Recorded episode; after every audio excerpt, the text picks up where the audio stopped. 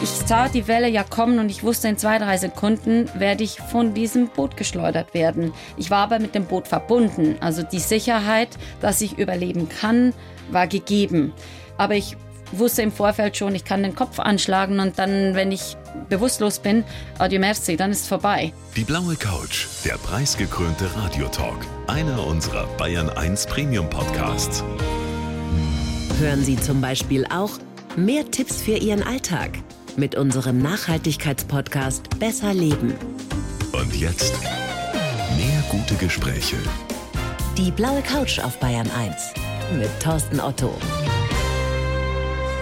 Gabi, legen wir los? Los. Ich freue mich sehr, dass du da bist. Herzlich willkommen auf der blauen Couch. Danke, für- danke für die Einladung. Schön hier zu sein. Ja, es ist toll, dich zu sehen, weil ich bin mir sicher, die Frage, die habe ich mir ganz anders vorgestellt.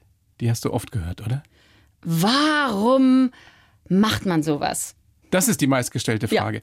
Aber ich denke mir, ich denke mir, so wie ich dich jetzt sehe, hast du diesen Satz, diese Frau, die habe ich mir wirklich ganz anders vorgestellt, schon öfter gehört, oder? Ja, ja, ich habe dann meist gehört, also eigentlich habe ich mir so eine, eine russische Gewichtsheberin, Typ Schrank, vorgestellt und jetzt stehen Sie da.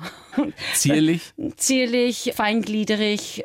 Man würde es ihnen gar nicht zutrauen, das zu tun, also über den Atlantik zu rudern. Es ist mir und wahrscheinlich den meisten, die uns gerade lauschen, unvorstellbar, was du da geleistet hast. Über 5000 Kilometer alleine über den Atlantik gerudert, von den Kanaren eben bis Antigua. Was ist die allerwichtigste Eigenschaft, Qualität, die du haben musstest, um das zu schaffen? Uh, ich glaube, für mich persönlich war es das Wissen, dass wenn der Kopf sagt, es geht nicht mehr, ich mit dem Körper mir beweisen kann, nee, ist nicht so, es geht noch weiter. Das hatte ich aber vorhin schon mir antrainiert durch meine Ultramarathon-Vergangenheit. Ja, ich weiß, dass krass. und das hat mir sehr geholfen in Momenten, wo es mir, es hat mir nicht mehr gepasst. Also ich fand das nicht lustig, dass die Wellen und Winde so fies zu mir waren, dass ich da einfach stoisch oder manchmal einfach mit dem Willen gesagt habe, und das geht jetzt. Also diese mentale Stärke Ja. ist noch wichtiger als die körperliche Ausdauer, Absolut. die Fitness. Absolut, ja. Das heißt, wenn man gewinnen will, dann ist die Physis natürlich sehr, sehr wichtig. Das ist die Aber- Voraussetzung. Genau, also das war nicht Sinn und Zweck der ganzen Übung. Also ich habe noch nie was gemacht, was ich gewinnen wollte. Ich habe mir immer gesagt, wenn die Chance da ist, wenn, wenn alles aufgetischt ist, dann möchte ich auch bereit sein, durchzuziehen. Aber auch da kämen dann die mentalen Fähigkeiten wieder zum Zuge. Wovor ich, ich habe mir das versucht vorzustellen, wie das ist, wenn du 75 Tage alleine auf offener See, auf dem offenen Meer bist. Wovor ich am meisten Angst gehabt hätte, ist vor diesem Gefühl der Einsamkeit. Vor diesem, dass du nicht irgendwie morgen wieder jemand siehst, sondern du warst über 60 Tage, hast du, glaube ich, niemanden gesehen. Genau. Dieses Alleine sein oder diese Vorstellung, ich bin wirklich einsam, das muss man aushalten können. Konntest du das vorher schon? Wusstest du, du kannst das? Ich wusste vorhin schon, dass ich allein sein kann. Ich bin ein sehr, sehr geselliger Mensch. Ich habe sehr gerne Kontakt. Ich knüpfe auch sehr schnell Kontakte, bin gesprächig, aber ich brauche genauso meine Ruhe und meine vier Wände oder mal einen Tag, wo ich einfach nichts sage und einfach nur in der Ruhe bin. Keine Musik. Ich habe ein bisschen beides in mir und ich wusste schon von vornherein, ich kann lange alleine sein. Dass es dann sich so anfühlt, das konnte ich nicht üben, das wusste ich nicht. Das war eine neue Erfahrung und das war nicht immer einfach. Also das habe ich auch so beschrieben, wie herausfordernd das ist, weil in der Gesellschaft kann man sich immer ablenken, wenn es mal schwierig wird. Man kann zum Telefon greifen, man kann zum Kühlschrank gehen, man kann Fernseher anschalten. Das konnte ich halt nicht. Also ich, ich habe schon ein Satellitentelefon gehabt für den ersten Monat. Die sind ja beide ausgestiegen. Aber nachher konnte ich nicht einfach jemanden anrufen, wenn mir nicht so wohl war. Also wir werden nachher ausführlich noch drüber sprechen, was dieses Alleinsein mit dir gemacht hat, wozu das geführt hat. Und du sagst ja, es war eine super positive Erfahrung letztendlich. Es hat mich äh, noch besser gemacht, noch stärker gemacht. 75 Tage voller Höhen und Tiefen. Also du, du bist fast ertrunken. Du warst krank. Du warst schwer verletzt. Würdest du trotzdem sagen, die Höhen haben überwogen? Absolut. Retrospektiv sowieso. Ich glaube, wenn man etwas erlebt hat, dann ist das ganz normal, dass man die schlechten Dinge ausblendet und sich nur die guten in Erinnerung hält. Und dadurch, funktioniert dass, das menschliche Gehirn, ja. Ja, genau. Und dadurch, dass ich mich nochmals und nochmals mit meinen Erlebten auseinandergesetzt habe, mit diesen Videotagebüchern, habe ich mich eben auch mit dem Negativen nochmals und nochmals auseinandergesetzt und das ein bisschen veranschaulicht. Und ganz ehrlich, ich habe das Buch nochmals durchgelesen vor ein paar Wochen und dann habe ich das Gefühl gehabt, ich schreibe nur Negatives. Aber es war ja auch sehr, sehr schwierig und genau deswegen, weil man ja im Nachhinein nur das Positive sieht, finde ich es wichtig, dass ich nichts beschönige, weil jetzt ist es so einfach, vom Schönen zu sprechen, ja, aber jetzt? das Nicht-Gute, das gab es auch. Also nochmal, ich habe in der Vorbereitung versucht, mich da ein bisschen reinzuversetzen. Mhm. Unvorstellbar für mich und bei der Lektüre deines Buchs Solo auf See heißt es im Übrigen, mhm. habe ich mir immer wieder gedacht, die Frau ist so krass drauf. Komme ich auch so rüber Siehst, jetzt? Nein, überhaupt nicht. Diese Diskrepanz ist ja so äh, erstaunlich. Ja. Empfindest du dich denn selber als, als so besonders, als jemand, der mental so unglaublich stark ist? Ich sehe mich nicht so, nein. Also womit ich nicht kämpfe, aber was ich immer auch gerne sage, ich sehe mich nicht auf einem Podest. Ich sehe mich nicht als etwas Besseres als andere. Ich habe vielleicht etwas in der Betrachtungsweise von vielen Menschen etwas Krasses gemacht, aber ja, das ähm, war ja ähm, nicht das erste, was du gemacht hast.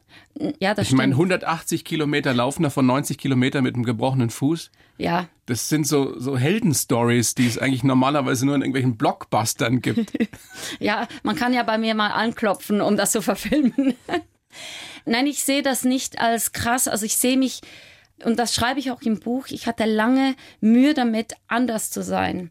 Weil ich ja gemerkt habe, ich bin irgendwie ein bisschen anders als die meisten Leute. Und sogar äh, meine Eltern, meine Mutter hat das so schön in meinem Brief geschrieben, ich habe oftmals nicht ganz verstanden, wieso du die Dinge so gemacht hast, wie du sie gemacht hast. Es war einfach anders. Aber ich konnte das akzeptieren.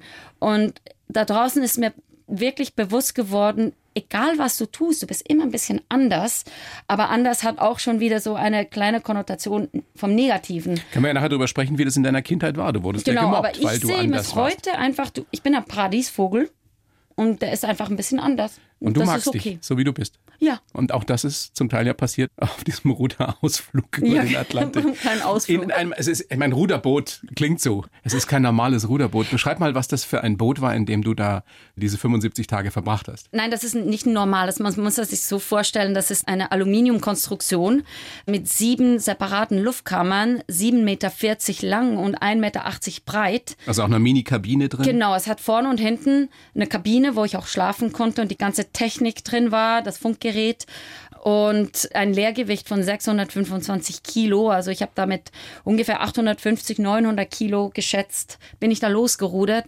Aber das Boot liegt so gut auf dem Wasser, dass das eben auch möglich ist. Also schon eine Nussschale, aber... Aber du hast die ganze Zeit mehr oder weniger gerudert. Ja, außer wenn ich geschlafen habe in der Nacht. Wie hast du geschlafen? Wie viele äh, Mit geschlossenen Augen und gut. Entschuldige, ist wieder so einer. Ja, ohne Humor geht das sicherlich auch nicht, oder? Nein, also ohne, Wille ohne, ohne Freude. über sich selber lachen zu können. Das geht nicht. Nein, es, ist, es macht das Leben einfach leichter und einfacher. Und ich finde das auch schön kindlich und ich feiere das weiterhin. Ich habe so sechs bis acht Stunden geschlafen. Am Stück? Mhm.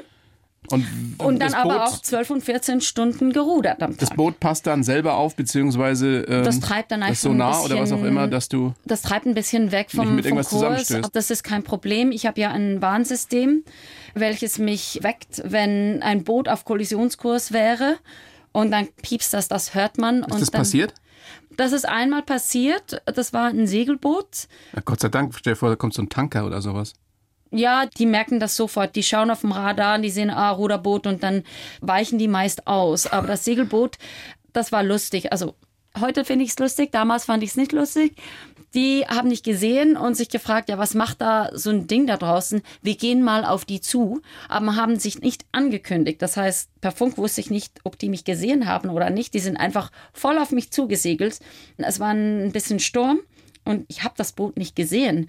Erst als die so 300 Meter von mir entfernt waren, habe ich die gesehen. Ich hätte nicht ausweichen können und ich konnte die nicht anfunken, weil ihre Anlage nicht mehr so modern ist.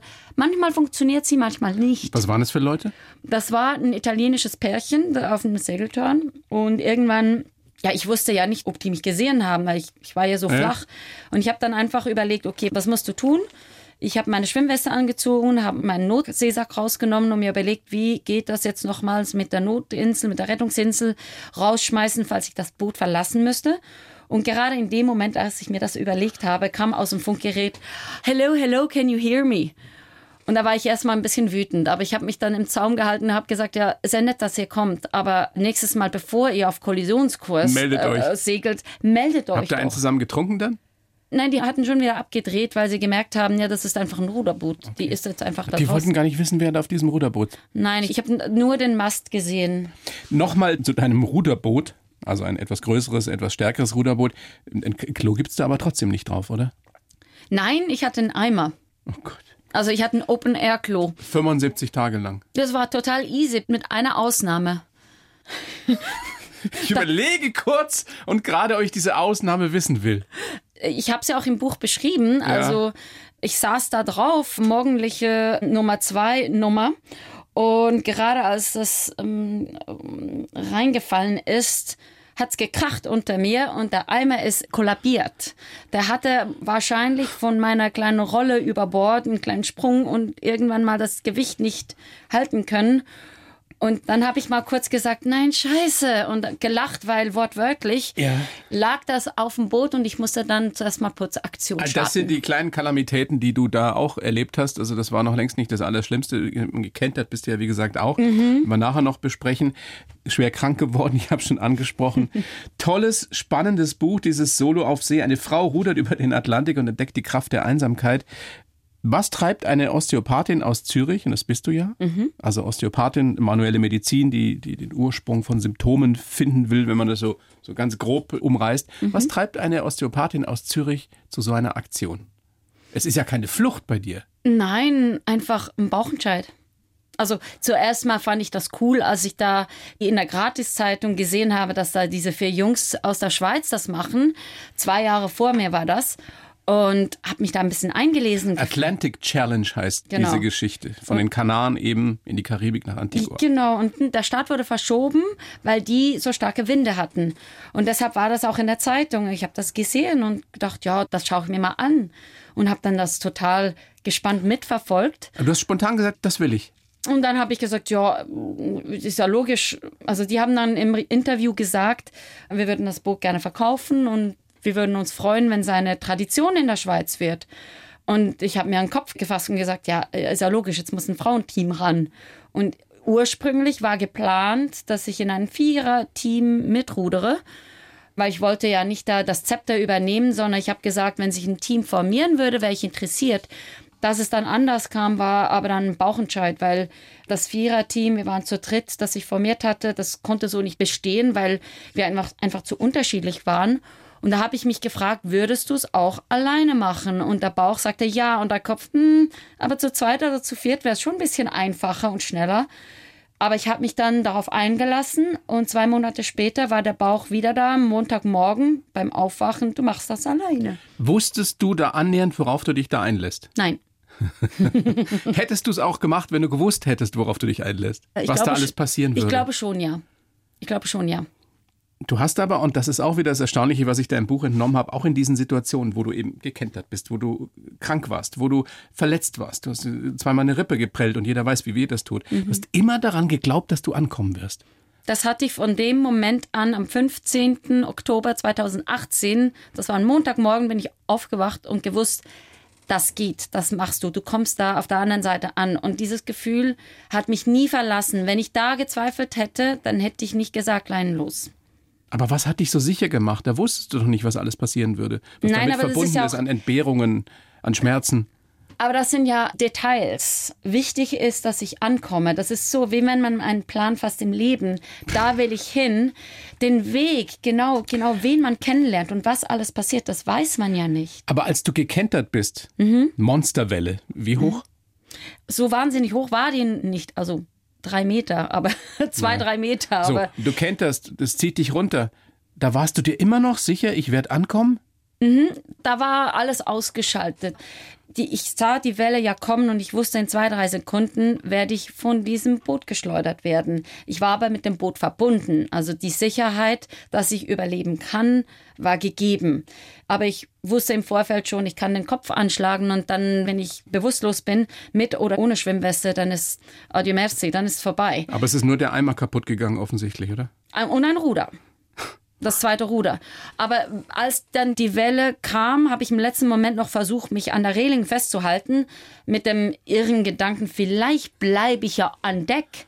Und dann kam dieser Knall und dann war wie alles weg. Es war wie auf Pause gedrückt und ich habe nur diesen Arm um meinen Bauch, es hat sich wie ein Arm um meinen Bauch angefühlt, gespürt. Ich hab dich. Du hast dich sicher gefühlt? Ja. Ich habe einfach vertraut. Ich, Kannst du es erklären?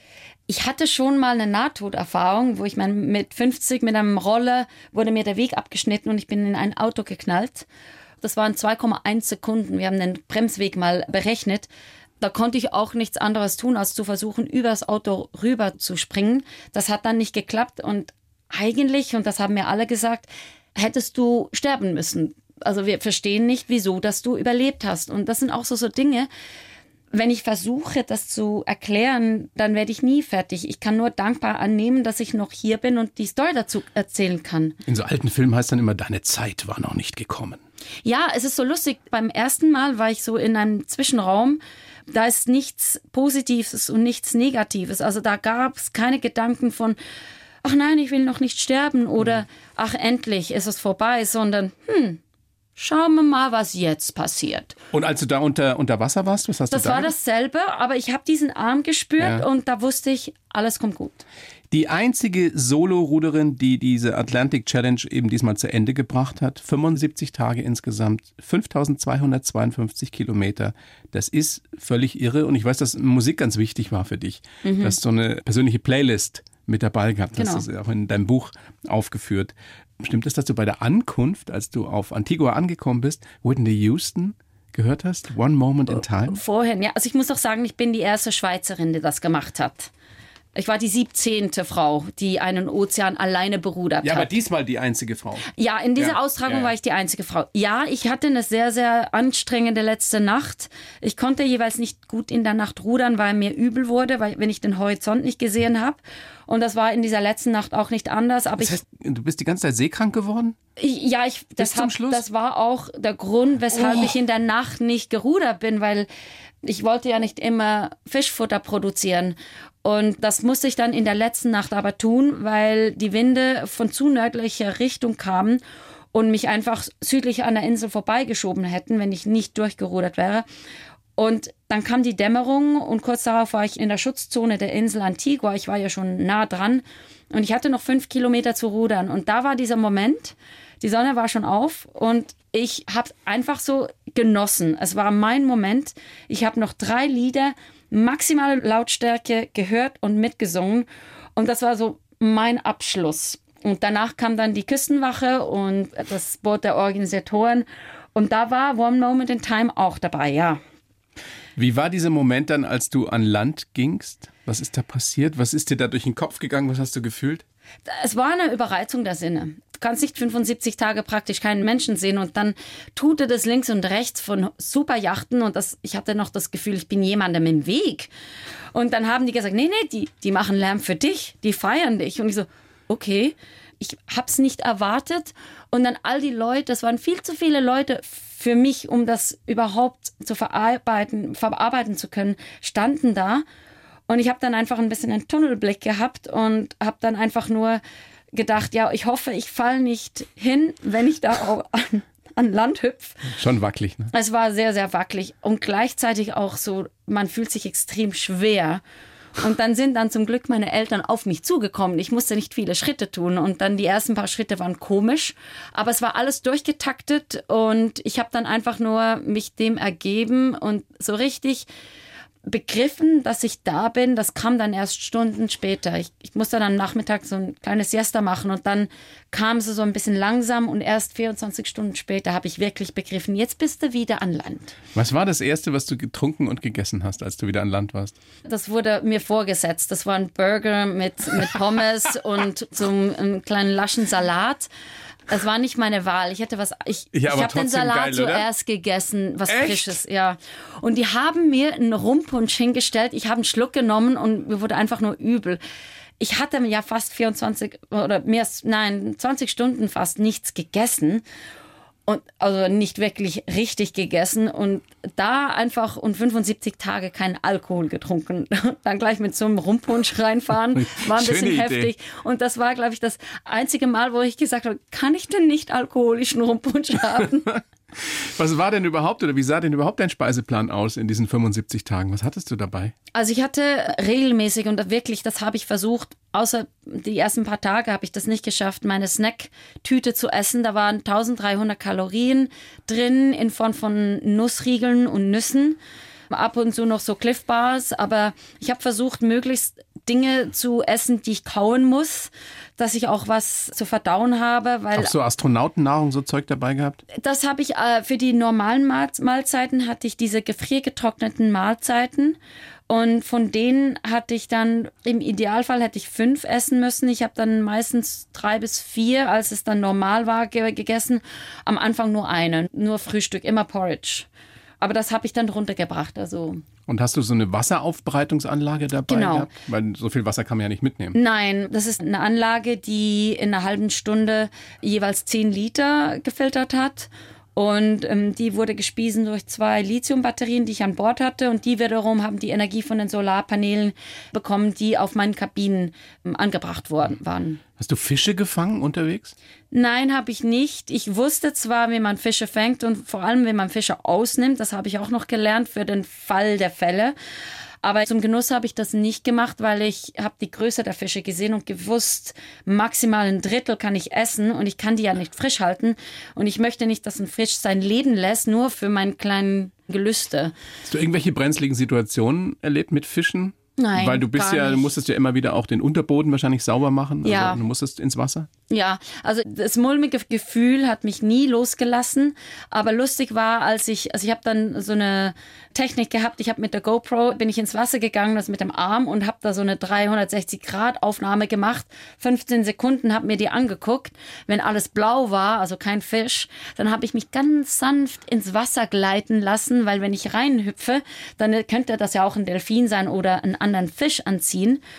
Und im Wasser mit dem Kopf auf oberhalb der Wasseroberfläche habe ich mich nicht wohl gefühlt. Mhm, verstehe Sobald ich unter Wasser war, habe ich mich wieder wohl gefühlt. Das da bist war du Teil dieser Welt. ja genau, das war sehr speziell. Hast du Er- Erlebnisse gehabt mit Delfinen, mit Walen? Hast du welche Äh, gesehen? nur als ich an den Ruder saß, also einmal, das war wunderschön, kamen im Morgengrauen, noch vor dem Sonnenaufgang, habe ich mich so richtig gut gefühlt. Und plötzlich sehe ich links von mir zwei und rechts von mir fünf Delfine, die mich begleitet haben und die mit mir mitgeschwommen sind. Und das Gefühl von, jetzt gehörst du dazu, das war unbeschreiblich schön. Also das war eines der Schöne, aber das, das Schönste war natürlich, als die Supportjacht nach 65 Tagen vorbeikam, um Fotos von mir zu machen und gleichzeitig hat sich eine Wahlfamilie dazu ge gesellt. Und die waren also wirklich einen Meter von meinem Boot entfernt kam die rauf. Also ich hätte die berühren können. Hast du das Gefühl, die, die gucken dich an? ja, die waren neugierig und die, die haben sich wahrscheinlich gefreut, weil die, mir sind nur noch die Tränen runtergelaufen. Ich war so berührt von diesem Moment. Also Geburtstag, Weihnachten, Ostern, alle Feiertage zusammen. Also es war, ich, ich kann es nicht wirklich in Worte fassen, aber es war unbeschreiblich schön, Menschen und Tiere zu, Wale zu sehen. Es war Und friedlich nebeneinander. ja, und ich hätte gerne noch viel länger da ein bisschen einfach zugeschaut, aber ich wusste ja, der doofe Wind und die doofe Strömung waren immer noch da und ich musste immer noch wieder ein bisschen nördlich rudern und dann habe ich mich bedankt und verabschiedet und dann sind sie auch wieder weggeschwommen. Gabi, was du da erlebt hast, ist unfassbar. Großes Vergnügen, dass du da bist. Ich schreibe ja für jeden Gast einen Lebenslauf. Wir haben uns schon total verquatscht. Das macht aber überhaupt nichts, weil es so spannend ist, was du erzählst.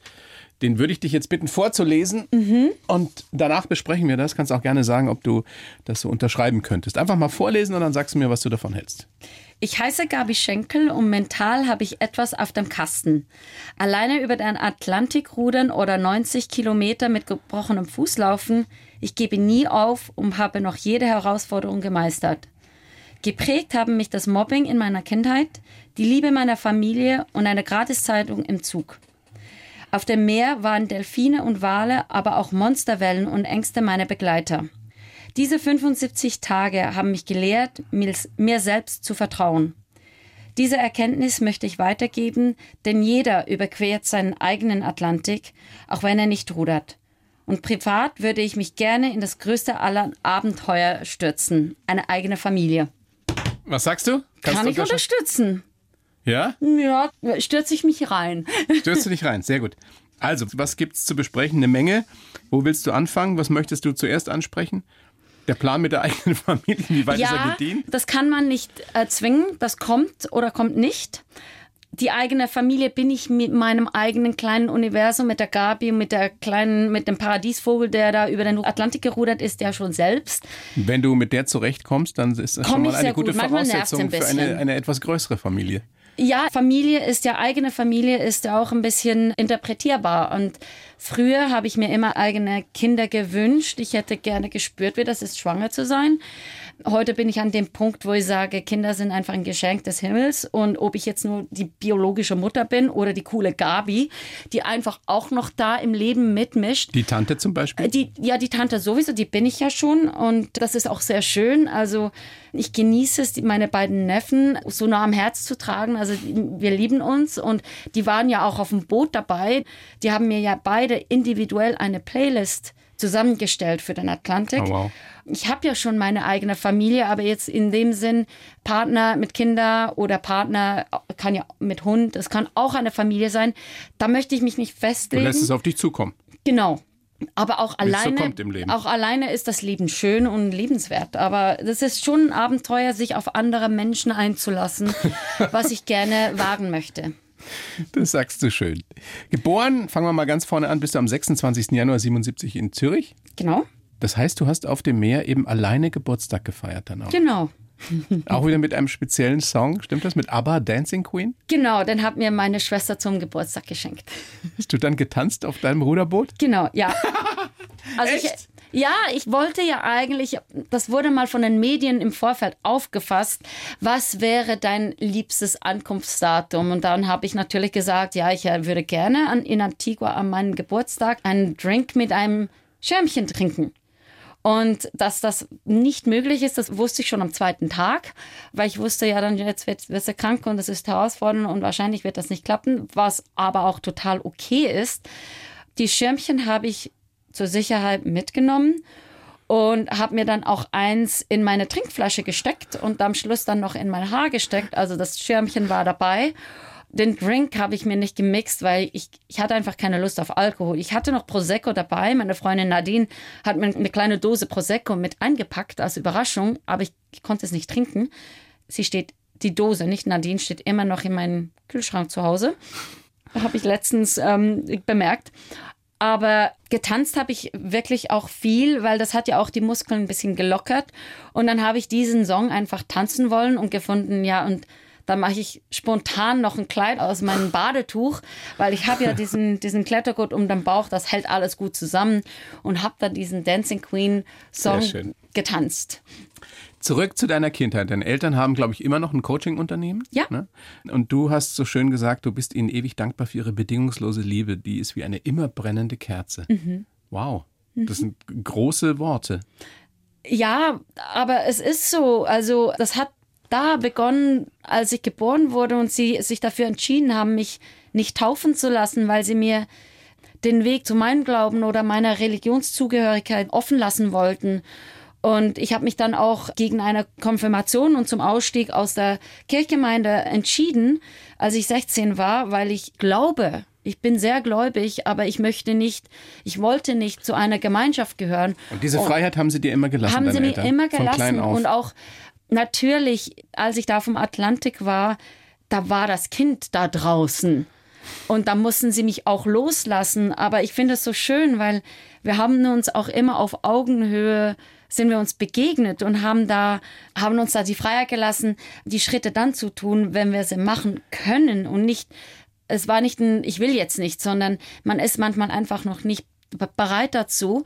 Und die bedingungslose Liebe, die hat einfach alles gepflastert und alles ausgeschmückt. Die war H immer da. Hättest du ohne deine Eltern diese Zeit in der Kindheit überstanden, wo du gemobbt wurdest? In diesem kleinen Ich glaube Dorf, in das ihr gezogen seid? Nein, ich glaube nicht. Nein. Was war da los? Nur weil du keinen oder den Dialekt nicht gesprochen hast? Also so Warum hat's mal angefangen. ja? Also da war ich ja noch in der Grundschule und ähm, ersten Tag vorfreudig und Also so mit acht seid ihr von Zürich weg in ein Dorf gezogen. in einen anderen ähm, Kanton, Ja. so wie ein anderes Bundesland. Und da sprach man halt einen anderen Dialekt. Und das ist halt ein bisschen so, der Zürcher Dialekt ist nicht so, wird nicht so gemocht außerhalb der Kantonsgrenze. Und da rümpft man mal die Nase und dann hat man es manchmal ein bisschen schwieriger. Also so hat's begonnen.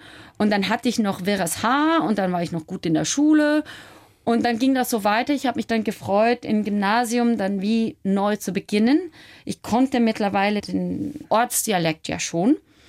Und dann kann ich nur Vermutungen anbringen. Also ich weiß ja nicht wieso. Ich weiß, dass das so war, weil ich wurde ja eine der, der Mädchen, die mich da ausgegrenzt haben, hat, hat sich bei mir entschuldigt. Zwei Später. Jahre nach dem Abi.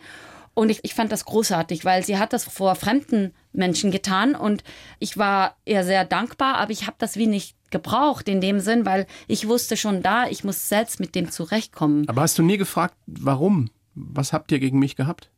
Beziehungsweise erzähl doch erstmal, was die mit dir gemacht haben. Ja, also ich war 13 und dann haben mich die Mädchen meiner Klasse gebeten, rauszukommen aus der Lateinstunde und haben dann einen Kreis um mich geformt und mir gesagt, Gabi, du musst dich ändern. Du sagst immer, was du denkst und das verletzt andere Menschen.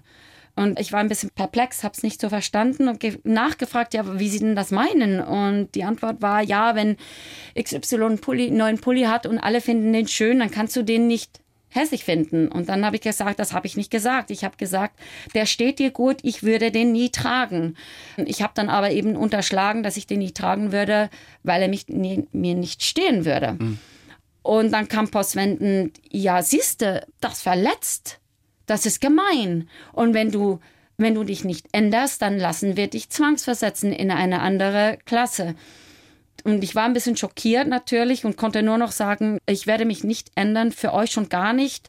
Und bin aus diesem Kreis rausgetreten, direkt zum Klo.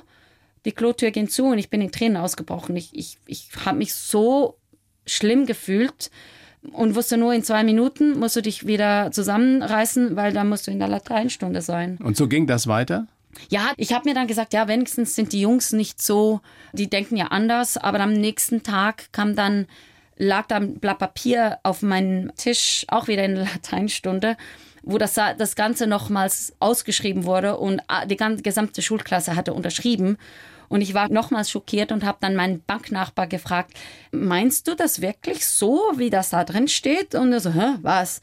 Und ich so, ja, äh, du hast ja auch unterschrieben. Ah, ich weiß gar nicht, was da drin steht. So und so kam und hat gesagt, das ist ein Brief für die Gabi, unterschreib. Unterschreibt alle. Und dann hätten die Jungs einfach unterschrieben. Jetzt wirst du ein 13-jähriges Mädchen, das so gemobbt wird, wird zwangsläufig zur Außenseiterin. Wozu hat es bei dir geführt dazu, dass du versucht hast, dich, dich noch mehr anzupassen oder zu, zu stetigen Selbstzweifeln? Es war beides. Also ich habe mir in der Klasse natürlich probiert, alles versucht, mich anzupassen, nicht ein bisschen mit dem Flow zu gehen. Augenrollen gingen weiter, Flüstern ging weiter. Außerhalb der Schulklasse hatte ich schon Kontakte und die das wurde mir dann später, weit nach dem Abi mal gesagt, dass das wussten wir, das war mir nicht bewusst, dass das so schlimm war. Also ich denke auch, wer das auch jetzt hört und mit mir in der Schule war, kann sich das nicht vorstellen. Und das ist schon, das war meine Anpassungsfähigkeit, Stehaufrauchen, die immer, die immer gute Miene zum nicht so coolen Sp- Spiel gemacht Hast hat. du das deinen Eltern erzählt? Jeden Tag. Und was haben die gesagt? Haben die dir versucht, irgendwie beizustehen? Ja, also es war einfach so, mein Vater war meistens noch äh, bei der Arbeit, als ich nach Hause gekommen bin, aber meine Mutter hat mir dann zugehört. Ich habe eigentlich jeden Tag so ein Debriefing gemacht und geweint und all den Tag erzählt.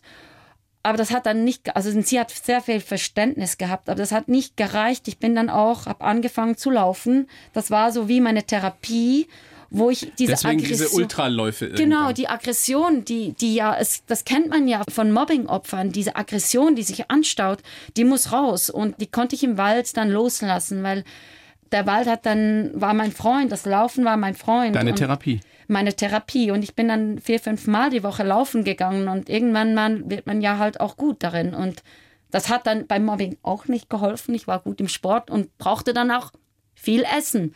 Und dann habe ich auch so viel Schokolade gegessen. Das war ja da auch nicht so cool. Diese Rudergeschichte über den Atlantik, war das auch noch sowas wie eine Selbsttherapie? Hast du da auch noch irgendwie noch mehr Vertrauen zu dir selbst gefasst oder war das schon vorher da? Das Vertrauen, da rüber zu rudern und anzukommen, das war schon vorher da, also das Wissen.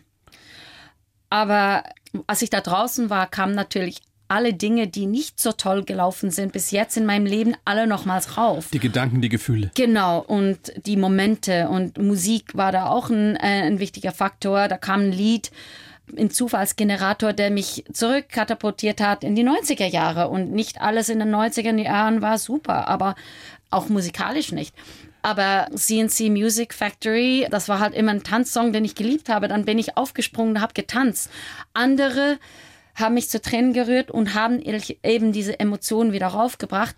Die konnte ich aber in dem Moment nicht verarbeiten. Das habe ich dann erst jetzt mit dem Buch machen Eben, können. Das, das wäre meine Frage gewesen. Diese Einsamkeit, in der du da bist auf dem Boot, mhm. keine andere Menschenseele und Gedanken, Gefühle kommen in dir hoch. Du kannst ja nicht aus. Du kannst ja nicht sagen, äh, ich mache jetzt irgendwas anderes oder rede mhm. mit jemand drüber. Mhm. Hast du die bewusst versucht auszuhalten, dich denen zu stellen? Man hat wie keine Wahl. Also entweder man sagt, ich werfe das Handtuch, ich höre auf, oder man wird fast wahnsinnig. Und ich wusste ja, ich, ich halte was aus im Leben. Und ich wusste auch, es ändert sich immer wieder, wie der Wind und die Wellen jede Stunde wieder anders waren. So es, kommen und gehen Gedanken. Das, ja, und genau. Gefühle. Und es gibt, geht rauf, geht runter. Es ändert sich wieder. Es bleibt ja nicht so. Ich fand es einfach wichtig für mich selbst, diese Chance zu nutzen, wenn alles das, das jetzt aufkommt, das festzuhalten in diesem Videotagebuch und das dann nochmals zu verarbeiten, aber dann in kleinen Stücken. Wie war das, dich da zu sehen, dann selbst? wie du total down manchmal auch warst. Also das, das erste Jahr wurde mir jeweils immer schlecht, wenn ich was angehört, angeschaut oder an, mir angehört habe. Jetzt im Nachhinein, als Im Nachhinein, diese ja, Videotagebücher angeguckt hast. Mein System wollte sich nicht mit dem auseinandersetzen. Das war zu heftig und mir wurde immer übel. Ich musste, ich musste immer wieder ausschalten. Ich habe so richtig Vermeidungstaktiken entwickelt.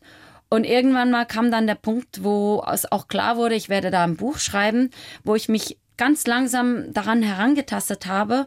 Und jedes Mal, wenn es mir wieder nicht gut ging, also als ich beispielsweise meine Hände haben beim Schreiben gezittert, als ich über die Mobbing-Geschichte geschrieben habe, dann wusste ich, okay, jetzt speicherst du ab, machst den Computer zu und kommst wieder zu dir zurück und schaust nochmal genau hin, was ist da noch übrig? Und so konnte ich einfach so ein bisschen Tapa-Style oder in kleinen Häppchen das nochmals verarbeiten. Also eine Therapie ohne Therapeuten, beziehungsweise mit dir selbst als Therapeutin. Genau, aber ich habe, also ich muss sagen, ich habe teilweise punktuell schon auch noch, bin ich zur Therapie gegangen, um einfach mit dem zu lernen, wie ich mit dem auch umgehe, wenn ich das physisch merke, jetzt, jetzt schwitze ich wieder, das, ja. das stimmt nicht für mich. Was hast du in diesen Momenten des totalen Alleinseins auf diesem winzigen Ruderboot mitten auf dem Atlantik über dich gelernt, was du vorher noch nicht wusstest? Was ist die Quintessenz? Wie ruhig ich sein kann. Plötzlich. Also früher, es ist ein Unterschied zu früher, wie gut es mir gelingt oder wie schnell es mir gelingt, im Gegensatz zu früher, eine Aussage mir gegenüber einfach mal ein bisschen hinzustellen und da wirken zu lassen und zu wissen, die Aussage ist gefärbt von einer Erfahrung des Gegenübers, der Person, der sie ausgesprochen hat. Und sie nicht persönlich zu nehmen und gleich auf Gegenangriff schalten zu müssen, weil ich angegriffen werde. Also eine gewisse Gelassenheit. Ja, Definitiv. dir selbst und anderen gegenüber. Mhm. Wann hast du die Bangles mit Eternal Flame gehört? In äh, welcher Situation, in welcher Stimmung? In den romantischen Momenten, wo mir die Romantik gefehlt hat. Also ja, das war zu dem Zeitpunkt, als ich da über all diese, diese Geschichten mit Männern und Jungs nachgedacht habe. Und es, das Lied war ja relevant, als ich noch wirklich Teenager war. Und ja, äh, so äh, Skilager oder Tanzfeten und mit dem geschlossenen Tanzen mit ausgestreckten Armen und so oder eben nicht. Das war da. Auch so ein Satz von dir, jeder überquert seinen eigenen Atlantik, mhm. auch wenn er nicht rudert. So wie oder, du das getan hast. Ja, oder was meinst du damit, ja? Es muss nicht unbedingt ein Ruderboot dabei sein oder auch im Gewässer. Meine Atlantiküberquerung war eine Herausforderung für mich, aber jeder Mensch hat seine eigene Herausforderung und jeder Der Mensch sich stellen kann oder auch nicht. Genau, und sich stellen, weiß, das möchte ich mal machen, aber jetzt noch nicht. Das ist auch eine Entscheidung und die hat totale Wichtigkeit, weil man spürt ja, wenn's, wenn man bereit ist, für eine, Heraus eine Herausforderung anzugehen oder die ersten Grundscheine zu legen dahin auf dem Weg zu diesem, zu diesem Horizont. Wichtig ist, finde ich einfach, dass man diesen Horizont nicht aus den Augen verliert. Und dass man sich traut, dass man irgendwann den ersten Schritt wagt. Ja, und das hoffe ich natürlich. Das ist so eine geheime Hoffnung, mit dem Buch zu zeigen, dass bei mir nicht alles ganz rund lief. Und deshalb war ich auch sehr persönlich in meinen Beschreibungen ähm, und Erklärungen. Und trotzdem kann man Großes leisten. Auch meine Patienten sagen jeweils, ja, wissen Sie, ich bin natürlich, ich jogge, aber ich, ich kann ja nicht wie Sie Marathons oder Ultramarathons laufen. Und dann sage ich nur, wenn Sie noch nie gelaufen sind, ist fünf Kilometer eine Weltreise, dann finde ich, das, das müssen Sie feiern und dann, dann gehen wir anstoßen. Also man kann Äpfel und Birnen nicht vergleichen. Es ist Obst, aber man kann es nicht vergleichen. Man kann auch nicht zwei Äpfel vergleichen. Aber du bist schon das krasseste Obst, das ich je gesehen und getroffen habe. Also diese Stärke in dir, diese mentale Stärke, da hast du nicht nur was auf dem Kasten, sondern da bist du schon ziemlich einzigartig, glaube ich ich weiß nicht, also ich und nicht sich nicht täuschen lassen. Auch ich werde täglich herausgefordert. Ja, klar. Schon, ich kann mich gestern erinnern, da war ich hungrig und bin wütend geworden innerlich, richtig, richtig wütend, weil es geregnet hat und ich weiße Stoffturnschuhe anhatte und ich kein Restaurant gefunden habe, wo es nicht so super laut war. Und das auch super simpel. Aber das war für mich eine Herausforderung, ja. jetzt da mir den Abend nicht vermiesen zu das lassen. Das macht dich nur allzu menschlich, dass du dich auch über so kleine Geschichten ärgern kannst. Eben, ich bin, ich bin ein Mensch, auch Aber wenn ich ein krasses Großen, Obst bin. Im Großen bist du krasses Obst. Gabi, bedanke mich sehr bei dir für dieses Gespräch. Ganz, ganz tolles Buch, in dem man wirklich sehr viel über dich an persönlichen Geschichten erfährt, über dieses Wahnsinnsabenteuer und aber auch vielleicht so ein paar Tipps kriegt, wie man selber seine Herausforderungen angehen könnte. Solo auf See, eine Frau rudert über den Atlantik und entdeckt die Kraft der Einsamkeit. Vielen herzlichen Dank, Gabi Schenkel. Danke, dass ich hier sein durfte. Die Bayern 1 Premium Podcasts. Zu jeder Zeit, an jedem Ort. In der ARD Audiothek und auf bayern1.de. Bayern 1 gehört ins Leben.